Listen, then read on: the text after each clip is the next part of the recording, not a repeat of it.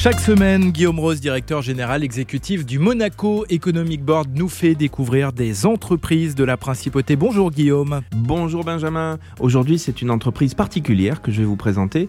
Une entreprise qui existe à Monaco depuis 1977. Elle a été fondée par monsieur Mirko Albizetti, qui est avec nous aujourd'hui. Et comme c'est une entreprise familiale, elle est dirigée par monsieur Charles Albizetti. Alors, elle a deux objets. Le premier, c'est sous le nom Frimo, la commercialisation des produits de la pêche dans le monde. Ça, ça marche très fort. Et puis, sous le nom Aton Green Energy, c'est la production d'unités de stockage d'énergie renouvelable. Alors nous avons pour nous en parler aujourd'hui Mirko Albizetti. Bonjour Mirko. Bonjour. Alors parlez-nous de ce que fait Frimo. Frimo s'occupe euh, principalement de la commercialisation des produits de la pêche à travers ces structures qui a surtout en Afrique, en Mauritanie, et elle est aidée dans ces développements aussi pour euh, un associé aujourd'hui important, qui c'est un associé euh, chinois, une société d'État, qui est une société leader dans le secteur de la pêche niveau mondial. En fait, on ne sait pas toujours que des sociétés de Monaco peuvent attirer des investisseurs chinois, mais oui, ça existe parce que non seulement les investisseurs chinois ont pris des parts dans la société Frimo, mais en plus, ils sont aussi présents dans la société Aton Green Energy. Alors parlez-nous un petit peu de celle-là, s'il vous plaît. C'est né principalement pour le travail en Italie, pour, l'usine de Aton Green Storage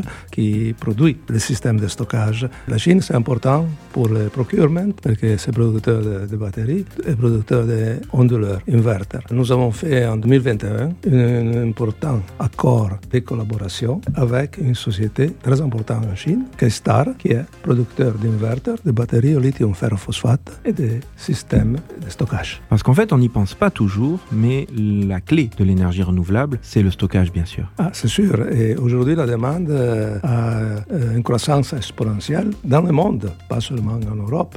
On en parle beaucoup ici. En Europe, c'est très aidé aussi avec des financements d'État. Par exemple, aujourd'hui en Italie, on est très très aidé par l'État parce qu'on a des primes à la construction des systèmes jusqu'à 70% de la valeur de l'installation. Et même dans les pays où il n'y a pas de primes, euh, l'énergie renouvelable, surtout la photovoltaïque, c'est très compétitif. Ça coûte moins à produire de l'énergie renouvelable que non de l'énergie fossile. Ça, c'est la réalité. Et l'augmentation dans le monde de la production d'énergie renouvelable demande absolument l'existence d'un stockage pour équilibrer les réseaux de la consommation. Merci beaucoup Mirko Albizetti. Merci.